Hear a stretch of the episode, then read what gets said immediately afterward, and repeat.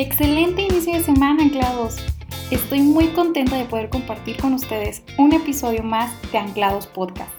Yo soy Berenice Muñoz y los invito a que abran o enciendan sus Biblias y estén súper atentos para que juntos conozcamos más acerca de Jesús. ¿Listos? Bueno, en los últimos meses he mirado gran cantidad de memes, publicaciones y reflexiones de cómo ha cambiado nuestro estilo de vida, el ritmo del día a día, la manera en cómo los estudiantes deben aprender a adquirir conocimiento, en cómo los empleados deben ajustarse al home office, la distancia y aislamiento de nuestros amigos y seres queridos, cómo imaginar que una pandemia iba a cambiar tanto nuestro entorno y aún la manera en que percibimos la vida, ¿verdad? Nuestras metas y propósitos que nos fijamos al comenzar el 2020 ahora parecen estar tan complicadas de alcanzar si tus metas iban relacionadas a obtener riquezas, materiales, lamento decirte que cada vez es más complicada la situación económica y se pronostica una recesión inevitable. Hoy vamos a leer lo que Jesús le dijo a un joven que preocupado por cobrar una herencia le pide que intervenga. Acompáñame a Lucas capítulo 12 versículo del 13 al 21. Yo te lo voy a leer en la versión Nueva Traducción Viviente. Dice, entonces alguien de la multitud exclamó, Maestro, por favor, dile a mi hermano que divida la herencia de nuestro Padre conmigo. Jesús le respondió, Amigo, ¿quién me puso por juez sobre ustedes para decidir cosas como esa? Y luego dijo, Tengan cuidado de toda clase de avaricia. La vida no se mide por cuánto tiene. Vamos a hacer una pausa. ¿Te has dado cuenta que el estereotipo de vida exitosa se mide por cuánto has logrado acumular, ya sea posición, empleo, riqueza, lujos? Jesús aquí nos advierte que la vida no se mide por cuánto tienes. Muchas veces nos hemos afanado tanto que caemos en la avaricia. Para esto, te invito a que continuemos leyendo en el capítulo 12, en el versículo 15.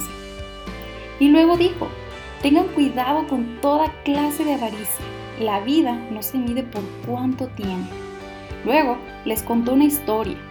Un hombre rico tenía un campo fértil que producía buenas cosechas. Se dijo a sí mismo, ¿qué debo hacer? No tengo lugar para almacenar todas mis cosechas. Entonces pensó, ya sé, tiraré abajo mis graneros y construiré unos más grandes Así tendré lugar suficiente para almacenar todo mi trigo y mis otros bienes.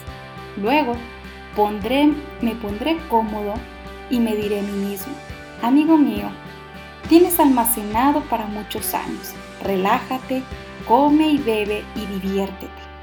Pero Dios le dijo, necio, vas a morir esta noche, ¿y quién se quedará con todo aquello que has trabajado?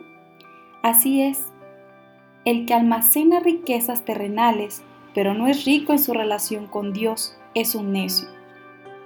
¡Wow! ¿Conoces a alguien tan afanado por conseguir un mejor puesto o adquirir más y más plata que ha descuidado su relación con Dios? Que poco a poco dejó de tener un tiempo para orar cada día.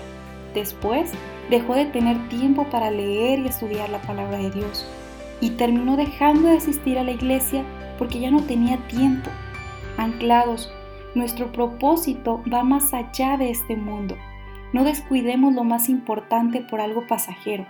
Quiero que escuches estos pasajes de la Biblia en donde tenemos promesas preciosas a quienes buscan y se esfuerzan en cuidar su relación con Dios.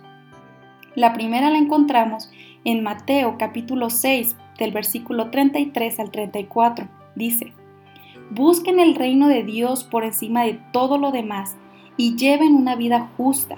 Él les dará todo lo que necesiten. Así que no se preocupen por el mañana, porque el día de mañana traerá sus propias preocupaciones. Los problemas del día de hoy son suficientes por hoy. Hay otro versículo más en Isaías 55, versículo del 6 al 9, y dice, Busquen al Señor mientras pueda ser encontrado.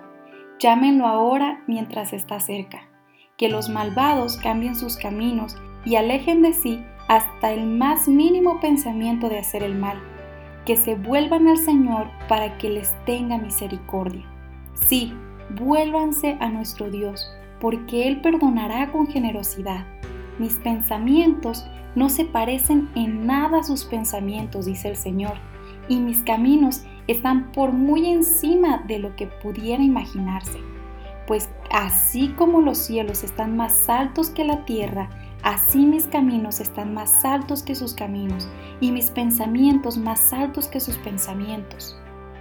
Dios no busca jóvenes religiosos, busca jóvenes sinceros, apasionados por su presencia, que buscan hacer su voluntad en todo lo que hacen, siendo jóvenes ejemplares, no perfectos por sus propias obras, sino justificados por la obra de Jesús. Y estoy seguro de que Dios, quien comenzó la buena obra en ustedes, la continuará hasta que quede completamente terminada el día que Cristo Jesús vuelva. Filipenses 1.6. Hagamos un análisis personal acerca de qué hay en nuestro corazón. Si es que hay un poco de esto de lo que hemos hablado, pidámosle a Dios que nos perdone y nos ayude a cumplir su propósito, alejándonos de toda avaricia y enfocando nuestra mirada en las cosas eternas. Oramos que Dios hable a tu vida a medida que le buscas y conforme a su voluntad y su propósito para ti.